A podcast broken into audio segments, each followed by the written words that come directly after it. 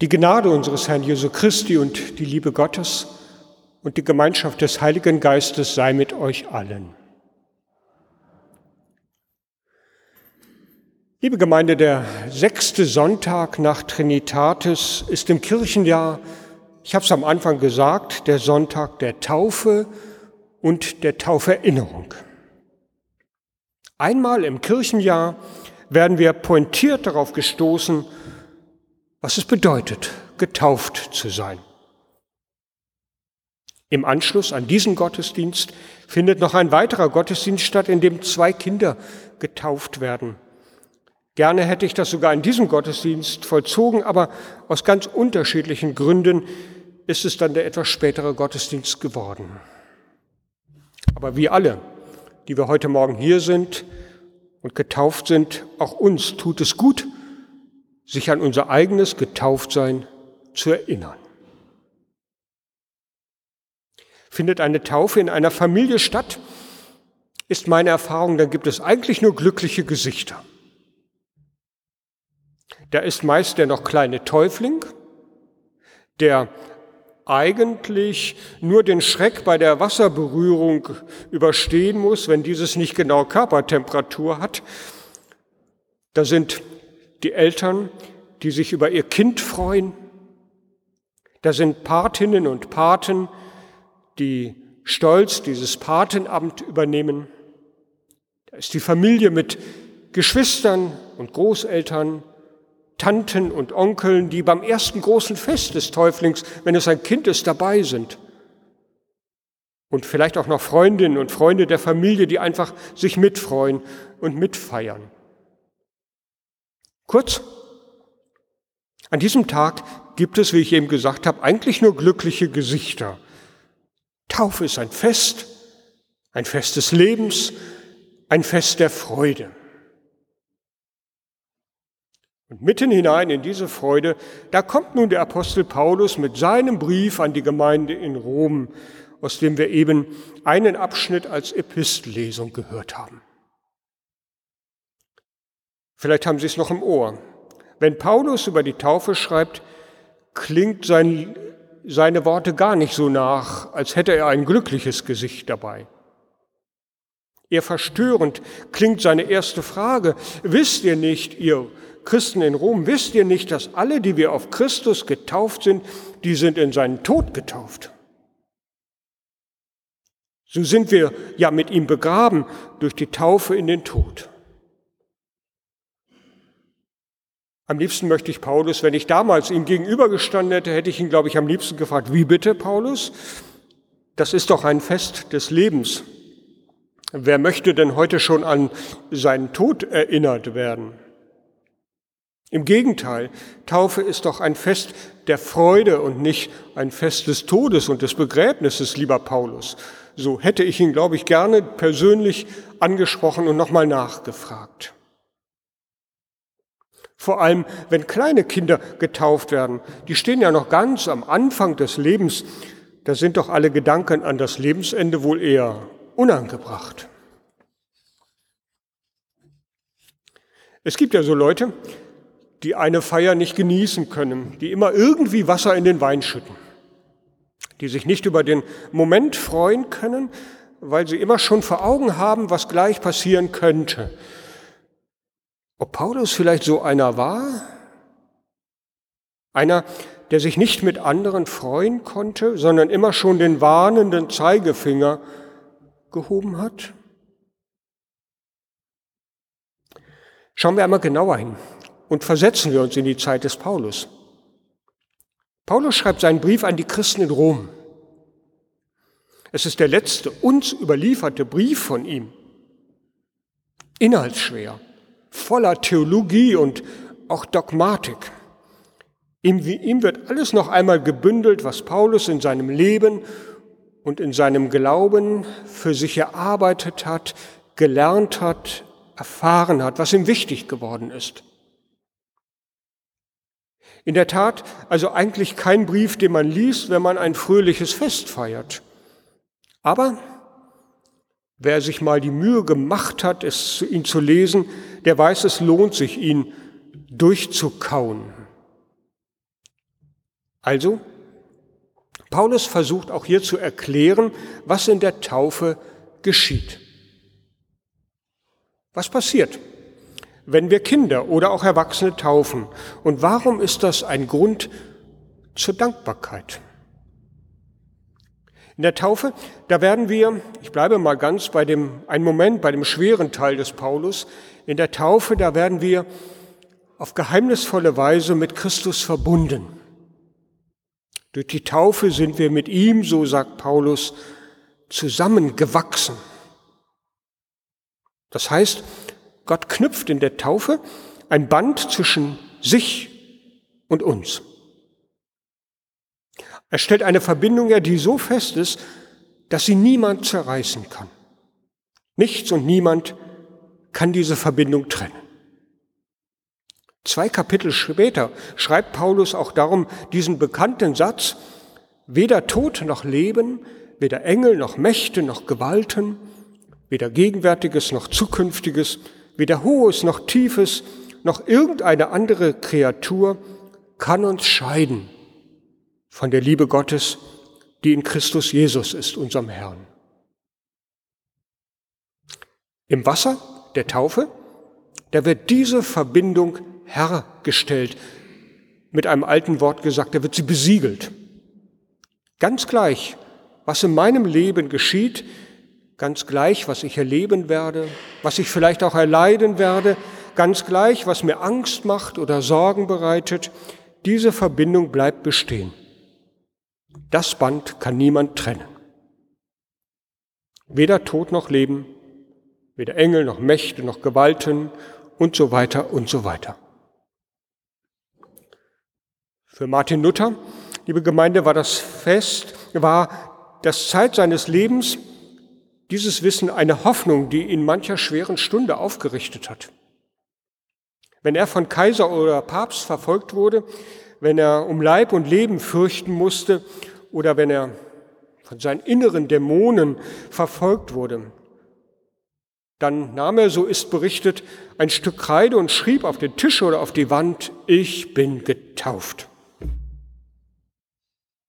Luther wusste, ich bin Gottes geliebtes Kind und weil ich getauft bin, kann mich niemand aus dieser Verbindung von Gott, meinem Vater, herausreißen. Ich bin mit Jesus Christus untrennbar verbunden im Leben und im Sterben. In der Taufe bin ich mit Christus zusammengewachsen, würde Paulus sagen. Aber Paulus selber geht ja noch einen Schritt weiter. Wir werden nicht nur mit Christus verbunden, wir werden sogar eins mit ihm, sagt er. Wir sind in der Taufe ihm gleich geworden. Und dann schreibt er davon, wie wir in der Taufe mit Christus gekreuzigt, gestorben und begraben sind. Düstere Worte, so habe ich eben angedeutet. Düstere Worte, die wir bei der Taufe eigentlich jetzt gar nicht erwartet hätten, die aber genau das ausdrücken, was in der Taufe im übertragenen Sinn geschieht.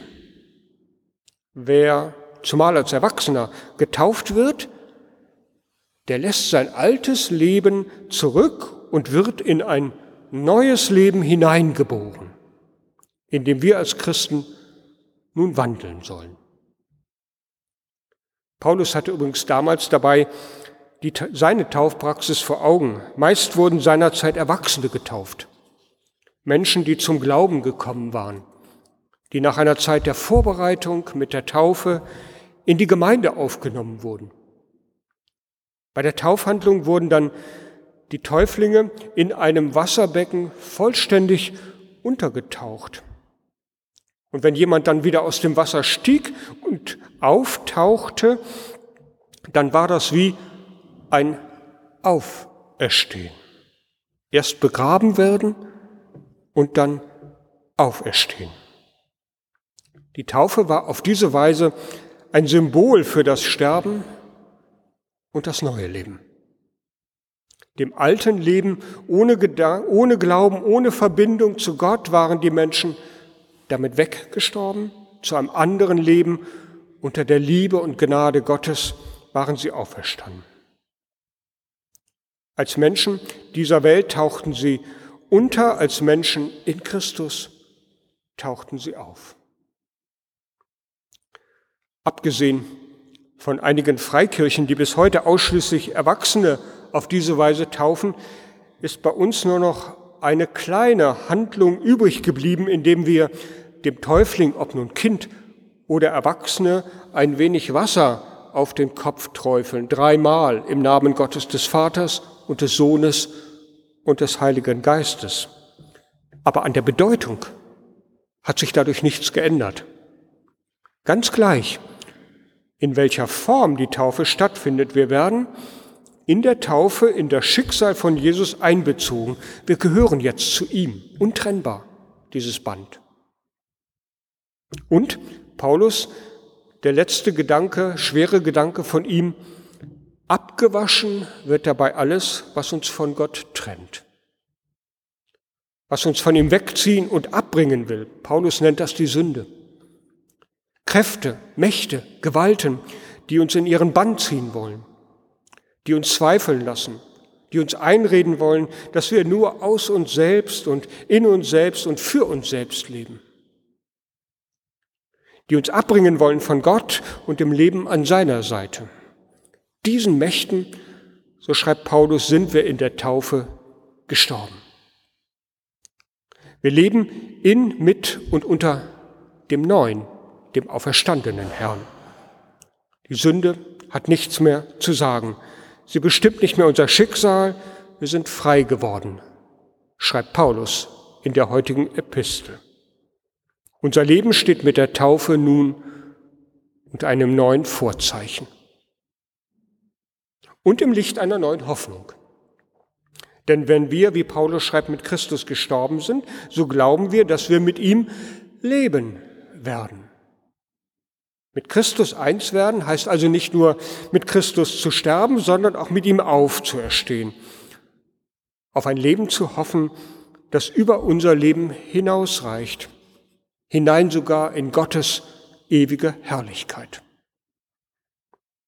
Bis diese Herrlichkeit einmal anbricht, da gilt es, das Leben hier und heute zu gestalten. Mit all seinen Chancen, mit all seinen Begrenzungen, auch mit all seinen Gefährdungen. So viel, liebe Gemeinde, nun zur Theologie, die man bei Paulus, wie habe ich eben gesagt, durchkauen muss sie. Ich habe es versucht, so anschaulich zu machen wie möglich. Beim Lesen, wenn Sie das mal nachlesen, merken Sie, ach, man braucht ein bisschen Zeit dafür. Heute dürfen wir uns von Paulus kurz gesagt daran erinnern lassen, an das Geschenk unserer Taufe. Und dafür gibt es verschiedene Möglichkeiten, viele Möglichkeiten. Dadurch, dass wir heute Morgen hier Gottesdienst feiern, die brennende Taufkerze hier vorne sehen und Worte wie die des Apostels Paulus. Eine andere ist am Tauftag die Taufkerze anzuzünden. Wenn bei uns Menschen getauft werden, dann bekommen sie als Erinnerung an diesen Tag und an die Taufe eine Kerze geschenkt. Ich schlage den Eltern von kleinen Kindern beim Taufgespräch immer vor, einmal im Jahr an diesem Tag doch die Kerze wieder anzuzünden und sich zu erinnern an das große Geschenk, was gegeben ist. Eine andere Möglichkeit wäre, sich an das Geschenk der Taufe zu erinnern, indem man zum Beispiel in der neuen Woche, die jetzt begonnen hat, einmal am Tag einen Stift in die Hand nimmt und wie Luther aufschreibt, ich bin getauft. Machen Sie mal. Einmal, irgendwann in der kommenden Woche, jeden Tag. Es tut gut. Automatisch kommen diese Gedanken, was uns geschenkt ist und was uns keiner nehmen kann. Es muss ja nicht die Wand sein in Ihrer Wohnung, auf der Sie sich verewigen, aber sich einmal ein paar Minuten Zeit nehmen am Tag, diesen Satz auf sich wirken zu lassen. In der Urlaubszeit gibt es ja viele Möglichkeiten auch zur persönlichen Tauferinnerung. Viele fahren und sind in diesem Jahr wieder in die Ferien, in den Urlaub gefahren, ins In- oder Ausland, an bekannte oder auch ganz neue Orte, die es zu entdecken gilt. Und viele nutzen dabei die Gelegenheit, die örtlichen Kirchen zu besichtigen. Ich mache das auch immer. Einmal reinschauen, ein paar Minuten dahinsetzen, wahrnehmen und zur Ruhe kommen.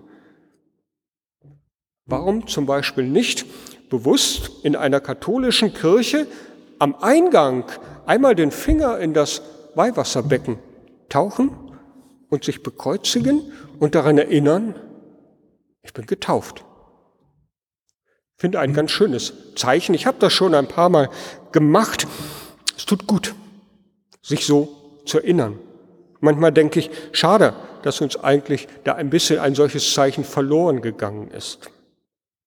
Oder in einer anderen Kirche einfach mal den dortigen Taufstein anschauen.